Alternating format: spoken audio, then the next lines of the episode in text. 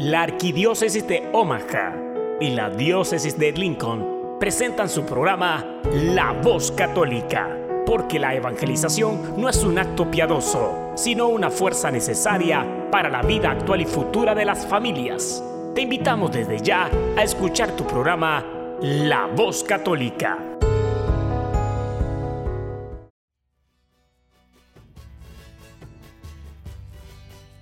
Saludos a todos nuestros audientes a este su programa La Voz Católica, una colaboración de la Arquidiócesis de Omaha y la Diócesis de Lincoln. Yo soy Ricardo Izquierdo, director del Ministerio Hispano de la Diócesis de Lincoln y su anfitrión de hoy. Esta semana hablaremos sobre la fe de Antonio Mohamed, director técnico del Monterrey, la Navidad de un narcotraficante arrepentido, ideologías que no corresponden ante la realidad, entre otros temas. También tendremos las lecturas bíblicas de este domingo, reflexión de Fray Nelson Medina y cantos gregorianos. Bienvenidos.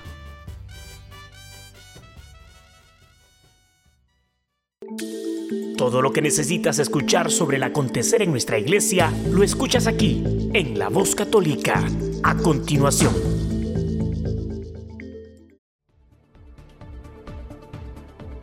¿Cómo vive un narcotraficante arrepentido la Navidad? Un sacerdote en Ciudad Juárez recuerda su encuentro con un exmiembro del mundo del narcotráfico y destacó que solamente hay fiesta en aquel que necesita ser salvado por Jesús. El padre Eduardo Allen Cuarón, director del semanario Presencia de la Diócesis de Ciudad Juárez, destacó en el editorial de la publicación que solamente cuando nosotros echamos de menos a Dios y cuando Él nos gusta, podemos celebrar la Navidad. El sacerdote recordó que cuando vio al narcotraficante retirado, su aspecto físico me estremeció. Su cabeza estaba totalmente rapada y no había parte alguna de su cuerpo que no tuviera un tatuaje, desde la punta de la cabeza hasta la punta del pie, con piercings en oídos, boca, lengua, narices y cejas. Por la mirada de ese hombre, musculoso y de voz grave, intuí detrás de él una vida muy complicada y un profundo sufrimiento. En años pasados había trabajado para un narcotraficante muy poderoso, hoy ya muerto. Quería que alguien lo escuchara, dijo. La infancia de ese hombre, continuó, había sido muy difícil, pues tras crecer en una familia disfuncional, en la que hubo mucha violencia, y llegar a dormir desde niño en basureros, era el candidato perfecto para ser reclutado por la mafia. Ya metido en el bajo mundo, inició su colección de secuestros y asesinatos. Algunas veces sus enemigos a él lo secuestraron, lo envolvieron en plástico y le pusieron cinta adhesiva para balearlo y así evitar llenar de sangre toda la habitación. En todas esas ocasiones, inexplicablemente, se había salvado de la muerte.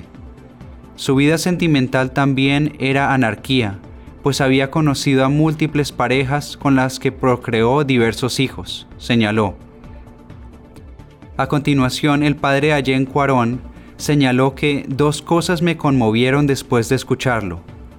Lo primero era su falta de sensibilidad por los asesinatos cometidos. En todos sus años de trabajar para el AMPA nunca sintió remordimiento alguno. Había crecido sin brújula moral y los golpes de la vida le habían endurecido el corazón. Solamente en las últimas semanas comenzaba a despertarse en su alma eso que se llama conciencia, señaló. Lo otro que me conmovió fueron un par de preguntas que me lanzó. Padre, ¿cree usted que yo pueda llegar a ser una persona buena? ¿Cree que Dios me pueda perdonar y aceptar? No pude evitar darle un fuerte abrazo con lágrimas en mis ojos era el divino pastor que había recorrido montes y collados para buscar a su oveja perdida, y ahora estaba hablándole al corazón, dijo. Ciudad Juárez, con más de 1.300.000 habitantes, se encuentra al norte de México en la frontera con Estados Unidos. Del otro lado del río Bravo se encuentra la ciudad estadounidense de El Paso, en el estado de Texas. Originalmente llamada Paso del Norte, recibió su nombre actual en honor al expresidente Benito Juárez.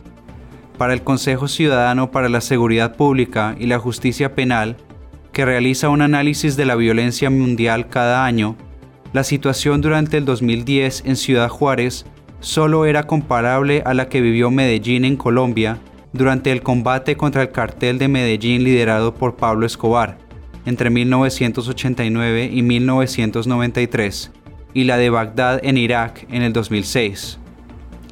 En el momento más crítico de la violencia, en Ciudad Juárez morían en promedio 8 personas al día. Entre el 2008 y el 2010, Ciudad Juárez ocupó el primer lugar en el listado de 50 ciudades más violentas del mundo, elaborado por el Consejo Ciudadano para la Seguridad Pública y la Justicia Penal. Para el 2018, Ciudad Juárez ocupó el quinto lugar del listado. El director de presencia subrayó que en el alma de ese narcotraficante arrepentido había adviento. Si el Señor en varias ocasiones lo había librado de la muerte, era por una misteriosa razón. Traicionado por sus padres, por las mujeres que había tenido y por gente de la mafia, aquel hombre lleno de tatuajes había puesto muchas rejas de desconfianza en su alma. Sin embargo, Jesús ahora se detenía frente a esas rejas y sus miradas empezaban a cruzarse. El hombre se encontraba con alguien que no venía a juzgarlo, ni a humillarlo, ni a traicionarlo, sino que lo invitaba a abrir los candados para ofrecerle su salvación. Qué Navidad la de ese hombre. No nos quepa ninguna duda, le gustamos a Dios, añadió el sacerdote. El padre Allen Cuarón subrayó que Jesús nos echa de menos cuando estamos lejos de la iglesia echa de menos nuestra voz cuando no hacemos oración. El obispo católico de Fort Worth, Monseñor Michael Olson, elevó sus oraciones por las víctimas del tiroteo ocurrido el domingo 29 de diciembre en la iglesia cristiana Church of Christ, en la localidad de White Settlement en el estado de Texas, en Estados Unidos. White Settlement es un suburbio en el oeste de Fort Worth debe su nombre, que significa asentamiento blanco, nombre que le dieron los nativos norteamericanos al lugar después de que familias no indígenas empezaran a ocupar la zona en el siglo XIX. Pido a todos los sacerdotes, diáconos, religiosas y religiosos, seminaristas y fieles laicos de la diócesis de Fort Worth que por favor recen conmigo por los afectados por el odioso acto de violencia en el santuario de la comunidad de hermanos y hermanas cristianas en la West Freeway Church of Christ en White Settlement, escribió el prelado en un comunicado publicado por el sitio web diocesano. Un testigo de los hechos del domingo explicó al canal de televisión local de la CBS que un hombre armado con una escopeta se dirigió hacia una persona y abrió fuego. Inmediatamente después, un miembro de la seguridad de la iglesia disparó contra el atacante, según ha relatado a The New York Times otro testigo, quien precisó que la persona atacada inicialmente por el intruso era otro miembro del equipo de seguridad y que el atacante no pertenecía a la congregación. Cuando el departamento de policía y el departamento de bomberos de White Settlement llegaron a la escena, encontraron un total de tres personas que fueron transportados en situación crítica. Eso incluye a quien creen que es el atacante, dijo en conferencia de prensa el portavoz de los bomberos de Fort Worth, Mike Drevdahl. Los lugares de oración deben ser sagrados y estoy agradecido a los miembros de la iglesia que actuaron rápidamente para reducir al atacante y ayudaron a prevenir más pérdidas de vidas, dijo el gobernador de Texas, Greg Abbott, en un comunicado. La oración es indispensable para derrotar este mal en nuestra sociedad, escribió el obispo de Fort Worth en su cuenta de Twitter. El prelado también explicó que la diócesis que lidera sigue trabajando para reforzar la seguridad de las iglesias católicas. El plan de seguridad, además de velar por las parroquias, también incluye a las escuelas católicas de la diócesis. En una intensa final de la Liga BBVA MX, la primera división de fútbol de México, el Club de Fútbol Monterrey Rayados se alzó con el campeonato, pero, ¿qué relación guarda el Santo Rosario con este triunfo deportivo? Durante los encuentros que lo llevaron a la victoria final del 29 de diciembre ante el Club América en Ciudad de México, el director técnico de los Rayados, el argentino Antonio Mohamed, conocido como el Turco, colocó siempre en un asiento en el área técnica un rosario.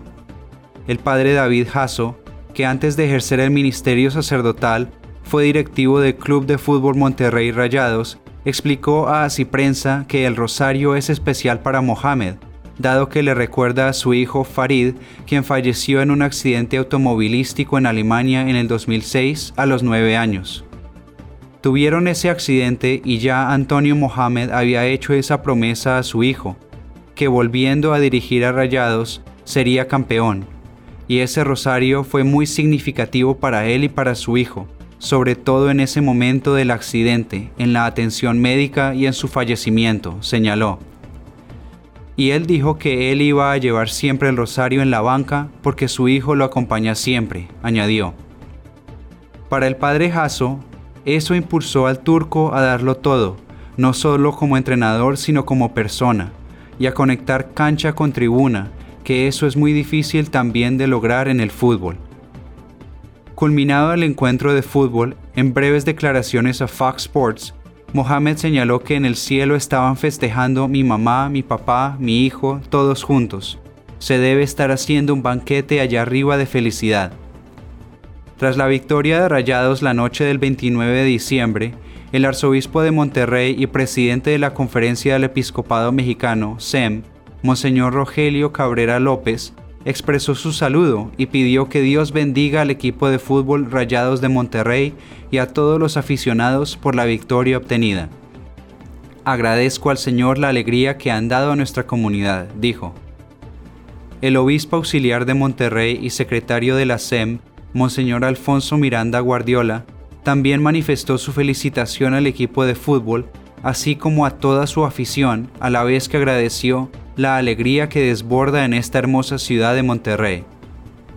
El padre David Jasso explicó a Prensa que la relación entre fútbol y fe en México es muy estrecha, y destacó que este, al igual que otros deportes en el país, tiene mucho de simbolismo. De hecho, en el lenguaje se habla del templo cuando se habla del estadio. Se llama fieles a los aficionados. Se habla de los dioses del estadio como si hubiera toda una espiritualidad y una mística en torno al mismo deporte, dijo. Sin embargo, precisó que hay casos concretos de una gran experiencia de fe, como el de Aldo de Nigris, que ahora es parte del cuerpo técnico de Rayados y es muy devoto de María siempre Virgen, siempre con una veladora, con una imagen, su familia haciendo oración.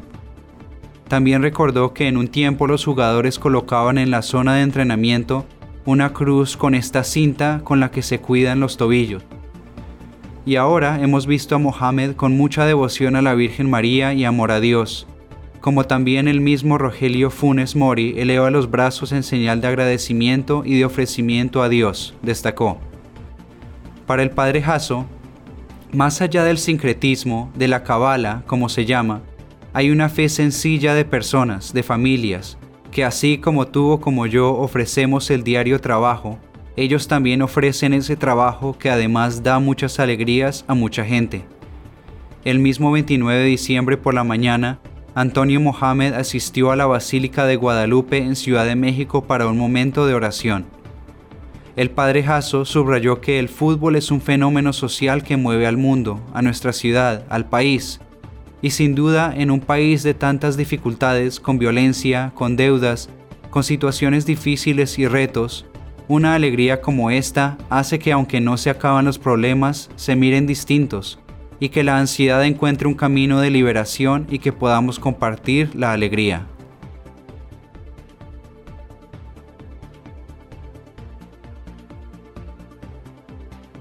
El arzobispo de Cusco, en Perú, Monseñor Richard Alarcón, inauguró el año misionero de la familia que se celebra bajo el lema Somos familia, camino de santidad, y advirtió sobre los nuevos disfraces de Herodes en el mundo de hoy, como el aborto y la ideología del género.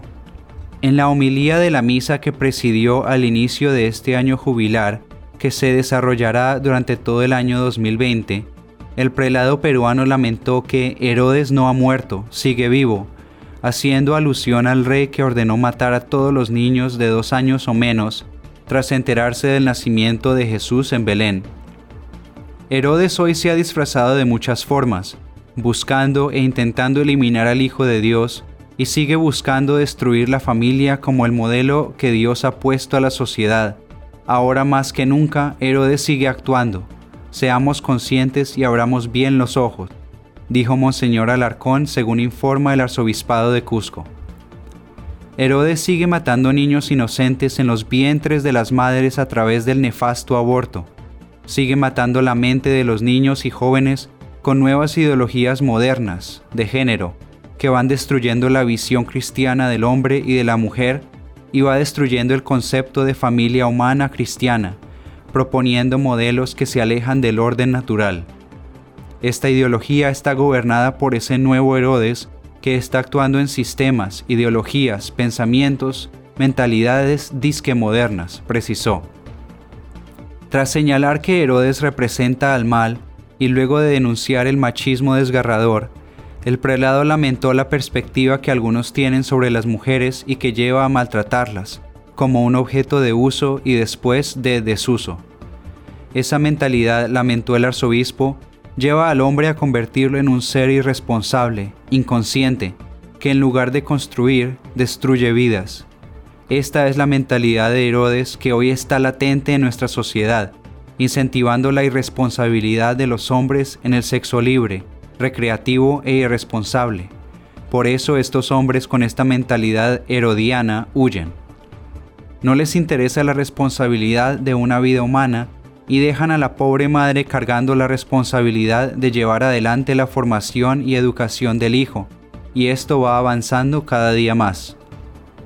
El arzobispo se refirió también a la mentalidad herodiana de la infidelidad, en medio de una sociedad que se vuelve cada vez más centrada en una sexualidad mal entendida, y entonces viene la ruptura de los matrimonios o de repente la multiplicidad de parejas, saliéndose del orden que Dios ha establecido para una auténtica y correcta familia humana.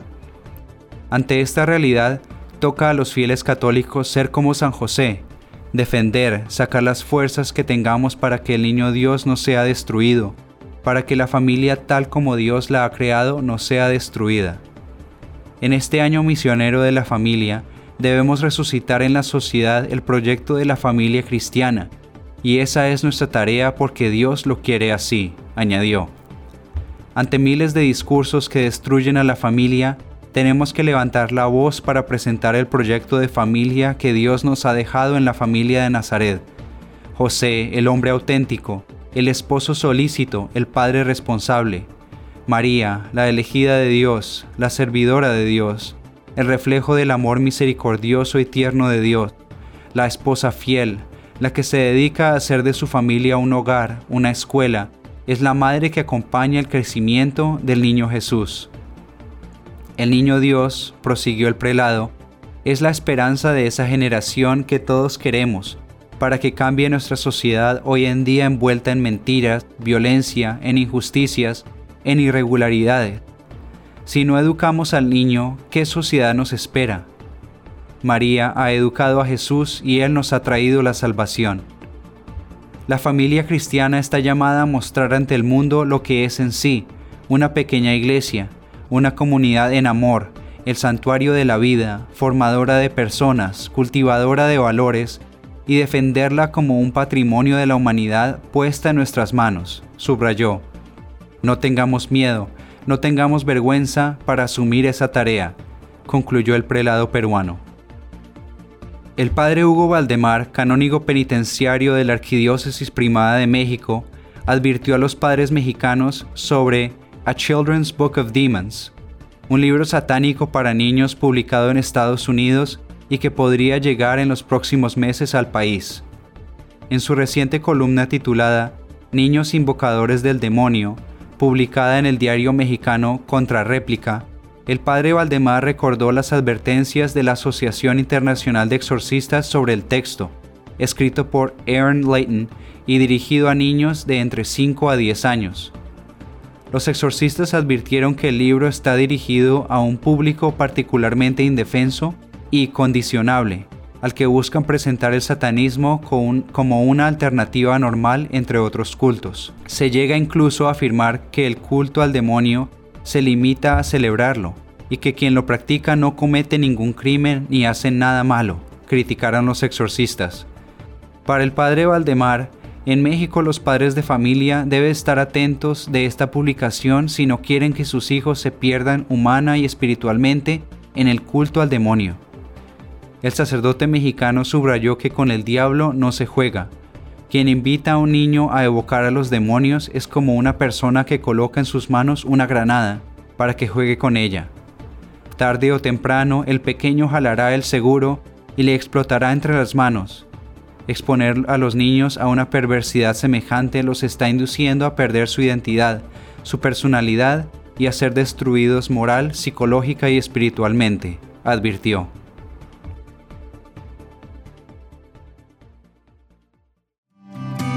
Estás escuchando La Voz Católica.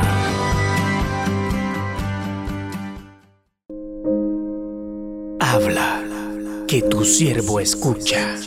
Un segmento donde meditaremos las lecturas del día. Pidamos al Espíritu Santo que nos revele la verdad, porque la verdad nos hace libres. Habla, que tu siervo escucha.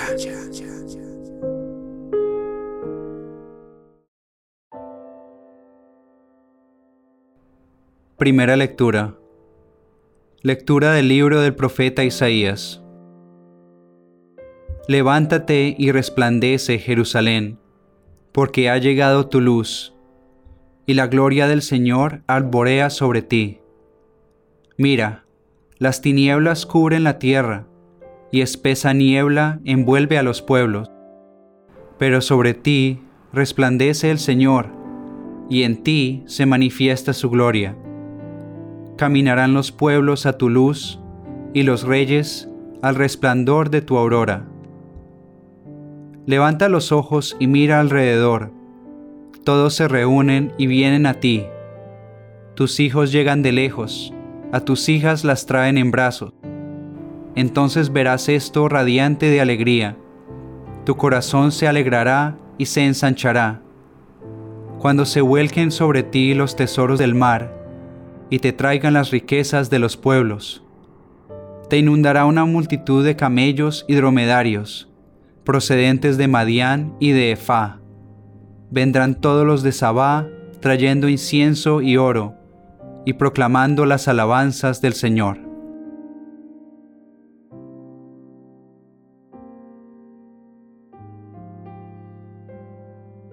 Salmo responsorial, Salmo 71 que te adoren Señor todos los pueblos. Comunica Señor al Rey tu juicio y tu justicia al que es hijo de reyes. Así tu siervo saldrá en defensa de tus pobres y regirá a tu pueblo justamente. Que te adoren Señor todos los pueblos. Florecerá en sus días la justicia y reinará la paz era tras era de mar a mar se extenderá su reino, y de un extremo al otro de la tierra. Que te adoren, Señor, todos los pueblos. Los reyes de Occidente y de las islas le ofrecerán sus dones. Ante él se postrarán todos los reyes y todas las naciones. Que te adoren, Señor, todos los pueblos. Al débil librará del poderoso y ayudará al que se encuentra sin amparo. Se apiadará del desvalido y pobre y salvará la vida al desdichado. Que te adoren Señor todos los pueblos.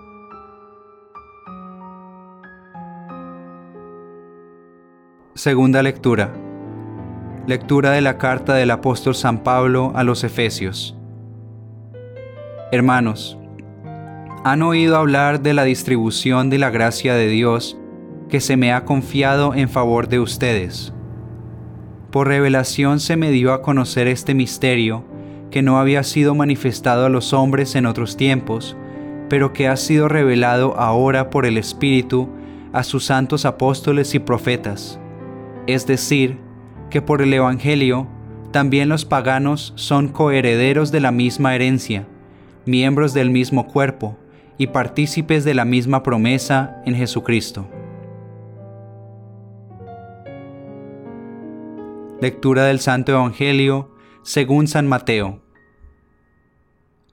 Jesús nació en Belén de Judá en tiempos del rey Herodes. Unos magos de Oriente llegaron entonces a Jerusalén y preguntaron, ¿Dónde está el rey de los judíos que acaba de nacer? Porque vimos surgir su estrella y hemos venido a adorarlo.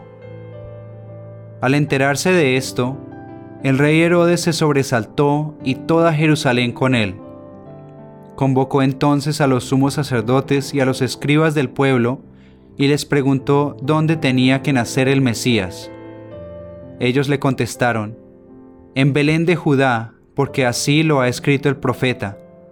Y tú, Belén, tierra de Judá, no eres en manera alguna la menor entre las ciudades ilustres de Judá, pues de ti saldrá un jefe, que será el pastor de mi pueblo Israel. Entonces Herodes llamó en secreto a los magos para, para, que le precisaran el tiempo en que se les había aparecido la estrella, y los mandó a Belén diciéndoles, Vayan a averiguar cuidadosamente qué hay de ese niño, y cuando lo encuentren, avísenme para que yo también vaya a adorarlo. Después de oír al rey, los magos se pusieron en camino, y de pronto la estrella que habían visto surgir comenzó a guiarlos, hasta que se detuvo encima de donde estaba el niño. Al ver de nuevo la estrella, se llenaron de inmensa alegría. Entraron en la casa y vieron al niño con María, su madre, y postrándose lo adoraron. Después, abriendo sus cofres, le ofrecieron regalos, oro, incienso y mirra advertidos durante el sueño de que no volvieran a Herodes, regresaron a su tierra por otro camino.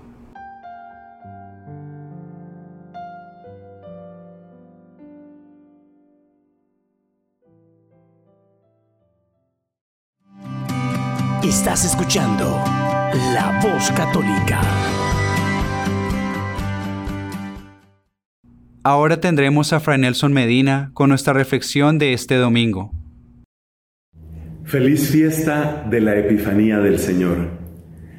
Seguramente ya hemos escuchado otras veces que la palabra Epifanía significa la manifestación, la revelación de Dios. Y efectivamente, ese es el gran misterio que estamos celebrando de fondo en la Navidad. Es decir, que Dios se ha hecho visible el que era invisible en su naturaleza se ha hecho visible al adoptar la nuestra. Esto que acabo de decir es parte de uno de los prefacios de la Santa Misa durante el tiempo de Navidad. Repito, el que era invisible en su naturaleza se ha hecho visible al adoptar la nuestra. Y ese es Jesucristo.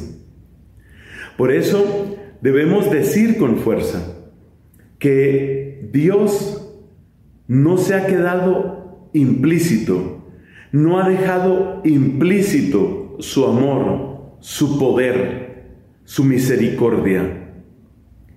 ¿Qué es lo que significa la palabra implícito? Viene finalmente de una palabra en latín, la palabra plica, que en latín quiere decir un pliegue. Y lo que está implícito es lo que está dentro de los pliegues. Lo que está explícito es lo que se ha desplegado, lo que se muestra abiertamente. El amor de Dios se ha hecho explícito, se ha mostrado en Jesucristo. De modo que ahora, conociendo a Dios visiblemente, podemos acercarnos al misterio del Dios invisible. Esto que acabo de decir es parte de otro de los prefacios de la Santa Misa en el tiempo de Navidad. Nosotros hemos llegado al amor del misterio invisible de Dios porque Dios se ha hecho explícito en Jesucristo. Por favor, toma esa frase como resumen de esta sencilla reflexión, Dios se ha hecho explícito en Jesucristo. Pensemos en lo que significa lo implícito y lo explícito en nuestra vida humana para admirar más el misterio de este tiempo de Navidad y para agradecer más lo que significa la Epifanía. Pensemos en una persona, pensemos en un hombre que está profundamente enamorado de una chica, de una mujer, y este hombre tiene detalles con ella. Es amable, es sonriente, es atento, es cercano. Siempre que puede, le ofrece alguna ayuda, algo que le pueda alegrar el día a ella. Y ella empieza a pensar, como mujer inteligente, ella empieza a pensar, este hombre, ¿por qué me trata así? Me trata así porque es una persona amable y él es así con todo el mundo y yo soy una persona más, una amiga más en su vida. Me trata así porque tal vez está tratando de seducirme. Hoy hay tantos, tantos hombres malintencionados que empiezan a llevar un mensaje de dulzura a las mujeres pero en el fondo es simplemente para seducirlas, para lograr algo de ellas y después abandonarlas. ¿Será que quiere seducirme y abandonarme? ¿Será que él se siente avergonzado porque al principio cuando nos conocimos parecía bastante rudo? Entonces, ¿por qué me trata así? ¿Es amabilidad natural? ¿Es seducción para luego abandonarme? ¿Es tratando de reparar algo? ¿O es quizás porque, porque me ama y quiere algo bueno y serio conmigo?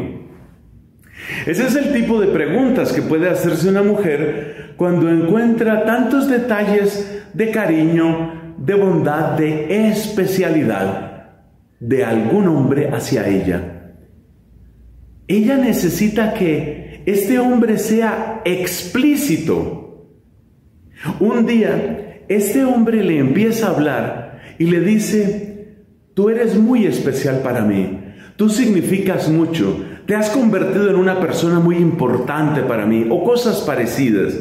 Y ella empieza a darse cuenta que lo que hay en él no es simplemente cortesía, ni es porque esté avergonzado de algo que sucedió, ni es tampoco por una seducción pasajera. A medida que lo va escuchando y cuando este hombre suelta tal vez esa primera palabra de amor y le dice, la verdad es que yo te amo, cuando ya este hombre es explícito, entonces ya ella sabe a qué atenerse.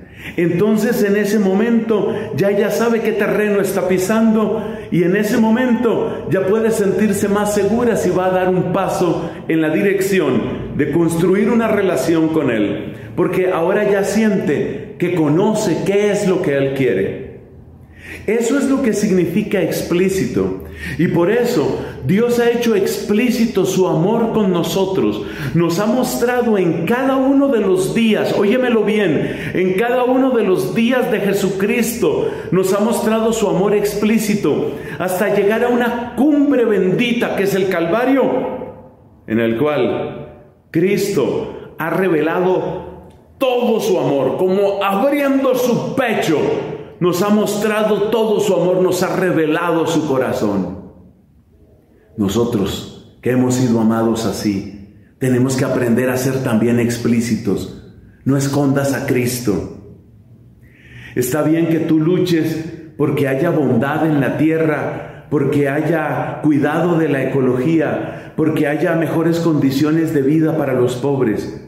Pero por favor, haz explícito Hace explícito tu amor por Jesucristo. Él explícitamente te ha mostrado cuánto te ama. Estás escuchando La Voz Católica. Este fue Fray Nelson Medina con la reflexión dominical. Ahora tendremos a los monjes benedictinos de Nurcia en Italia con dos cantos gregorianos.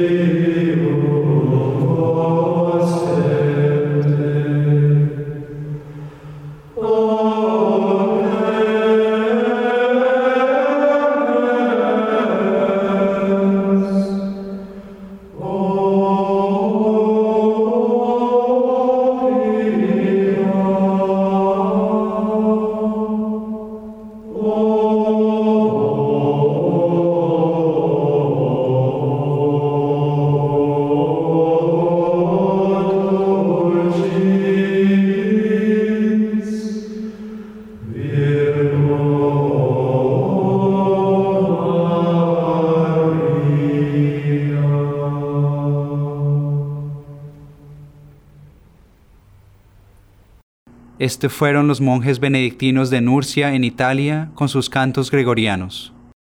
Ahora tenemos a Alejandro Bermúdez que hoy nos cuenta dos historias de cuando ideologías falsas fueron en contra de la realidad.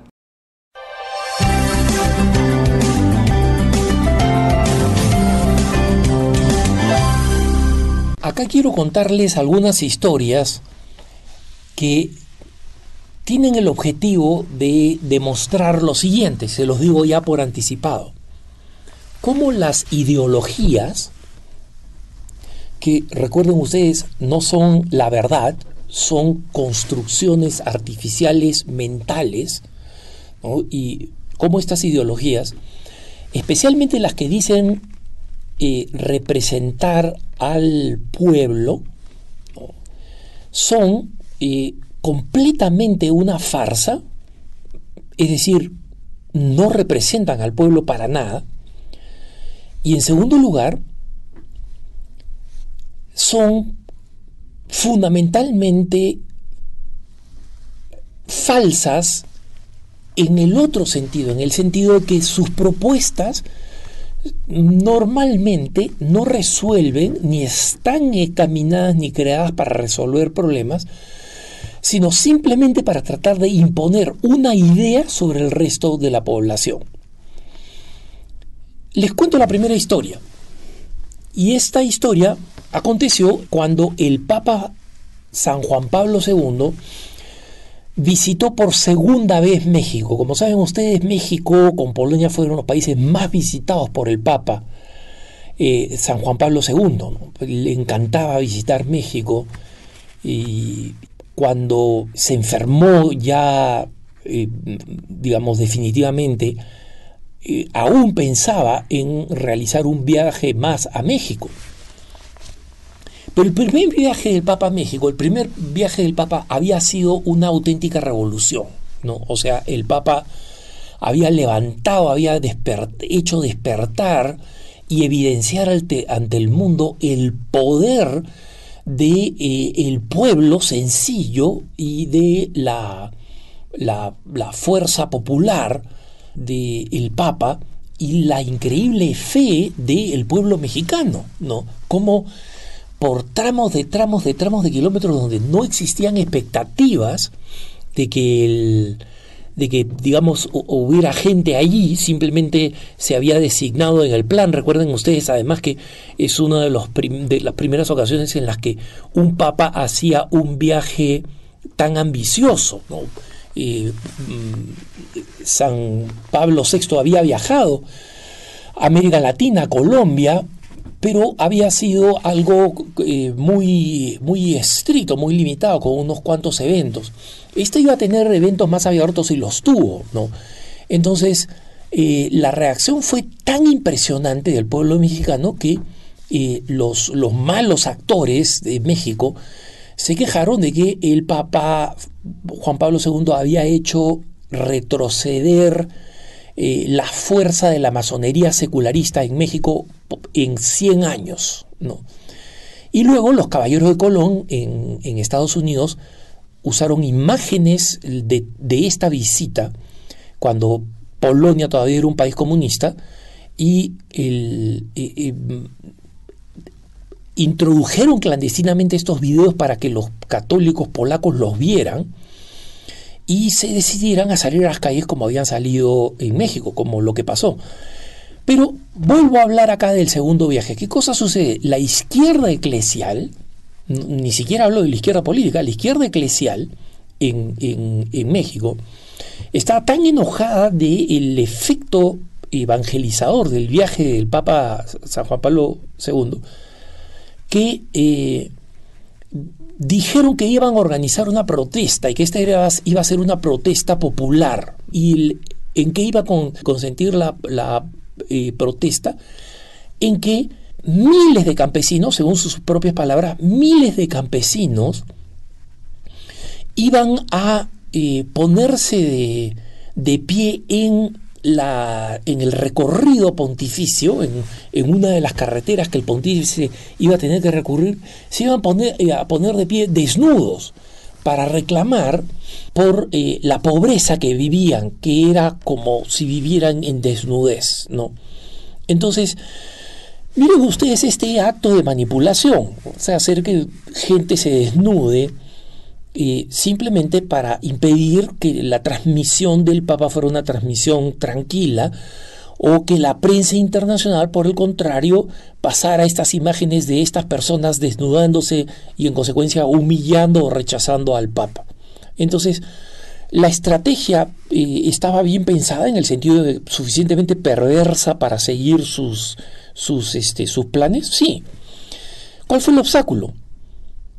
no encontraron indígenas que quisieran desnudarse porque va en contra de su cultura. Entonces estos representantes del pueblo se dieron con que eh, no, no representaban a nadie, representaban a una ideología vulgar en la cual la desnudez era una manera de humillar al Papa, de insultarlo, ¿no? Algo que el pueblo, que los indígenas no hacen.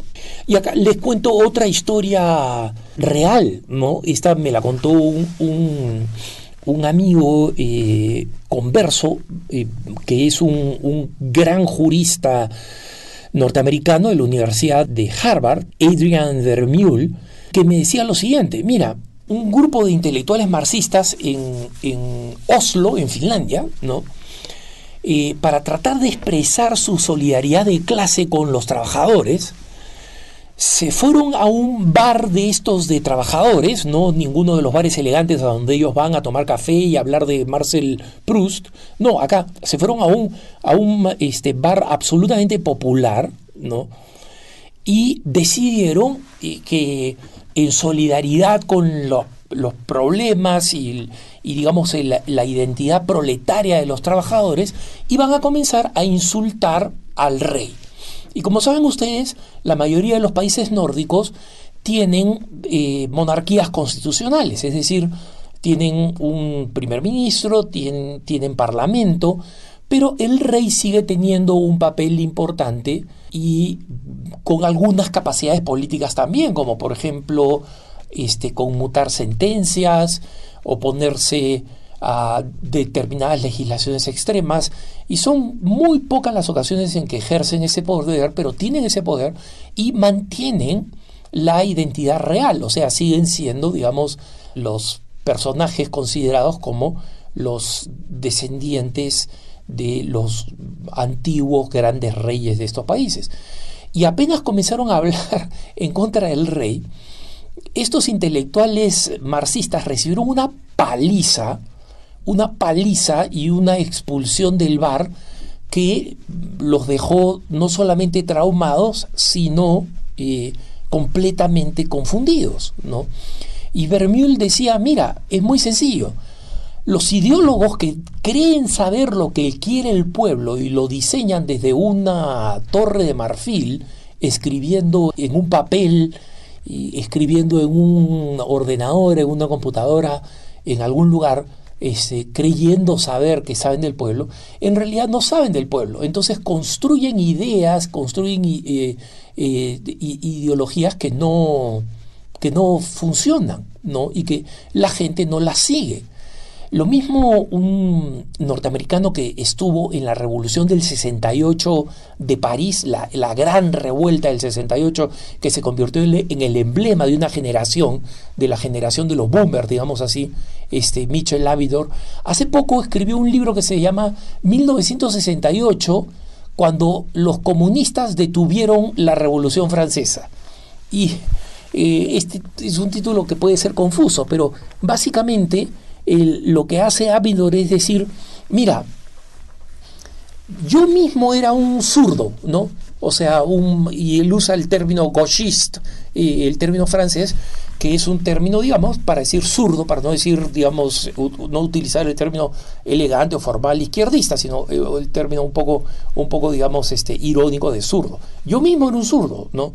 Pero sinceramente me sorprendía que cuando nosotros los estudiantes de clase media y clase media alta que podíamos pagar las universidades, especialmente los extranjeros, cuando estábamos en estas grandes revoluciones donde este, levantábamos los adoquines de piedra de las calles de París y armábamos estas grandes trincheras, digamos, eh, exigiendo pues tonteras, ¿no? Exigiendo el cambio del mundo, este, el fin de la pobreza, o sea, este tipo pues de, de cosas como si, si, si, realmente supieran lo que estaban pidiendo, ¿no?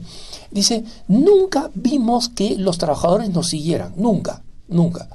Y de alguna manera, este, es verdad que el Partido Comunista organizado con sindicatos no estaba de acuerdo con nosotros y en consecuencia el encuentro entre trabajadores y estudiantes era prácticamente cero, ¿no?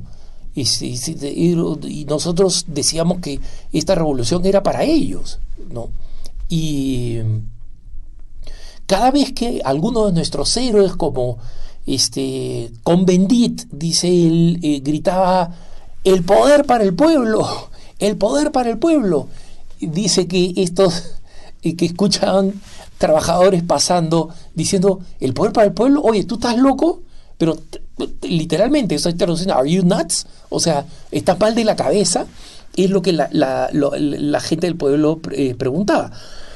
Solamente como contexto, eh, Daniel Convendit fue un, un, este, eh, un, judío alemán, un joven judío alemán extremadamente inteligente, pelirrojo como él solo, que eh, desde los primeros momentos se manifestó como el gran crítico de las autoridades universitarias y cuando una autoridad universitaria quiso eh, denigrarlo como diciendo no es un judío alemán, ¿no?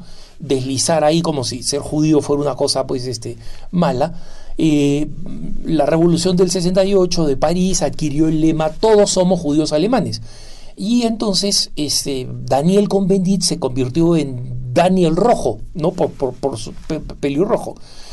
Con Bendita ahora eh, terminó siendo un parlamentario del Partido Verde en, Alemania, en su Alemania natal, no sé si sigue activo o si se ha retirado, pero en ese entonces era como la gran figura carismática, entonces cuando él decía, eh, se paraba en las barricadas, todo el mundo lo escuchaba y todo el mundo lo obedecía, y cuando él decía, este, el poder para el pueblo, los estudiantes decían, el poder para el pueblo, pero el pueblo, los trabajadores decían, oye, ¿tú estás loco? No, no, no, el poder para el gobernante que nosotros elegimos democráticamente, no.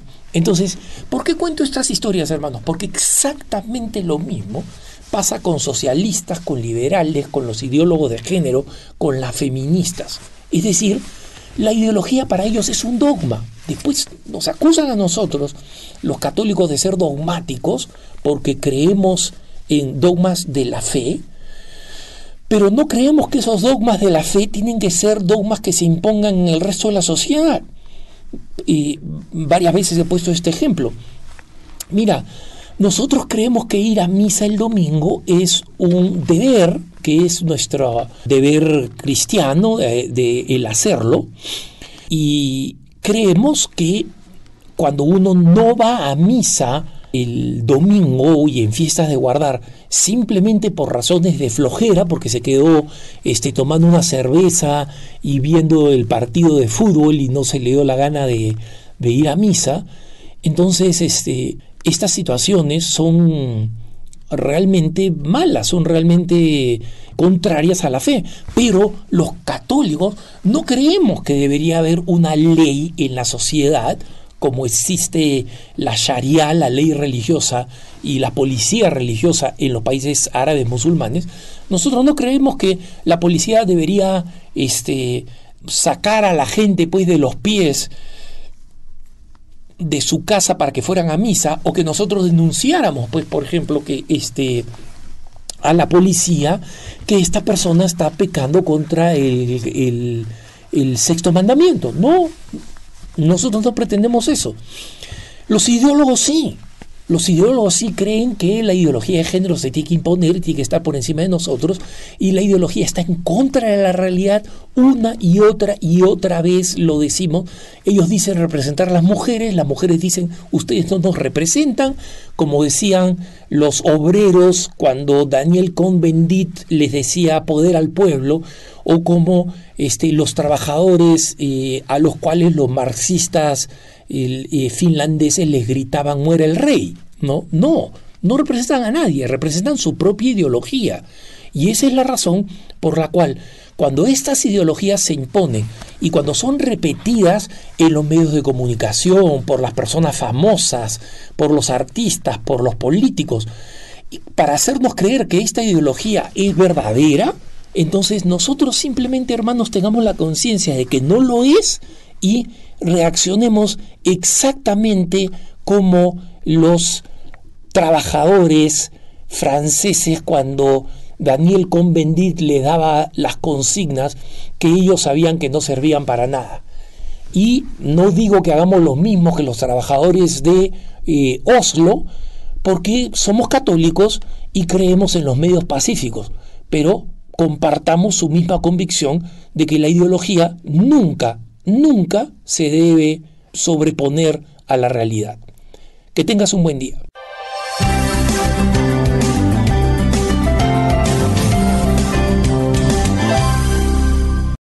Este fue Alejandro Bermúdez que nos contó dos historias de cuando ideologías falsas fueron en contra de la realidad. La arquidiócesis de Omaha y la diócesis de Lincoln presentaron su programa La Voz Católica, porque la evangelización no es un acto piadoso, sino una fuerza necesaria para la vida actual y futura de las familias. No olvides que el próximo domingo tienes una cita aquí en La Voz Católica, de 8 a 9 de la mañana por esta emisora.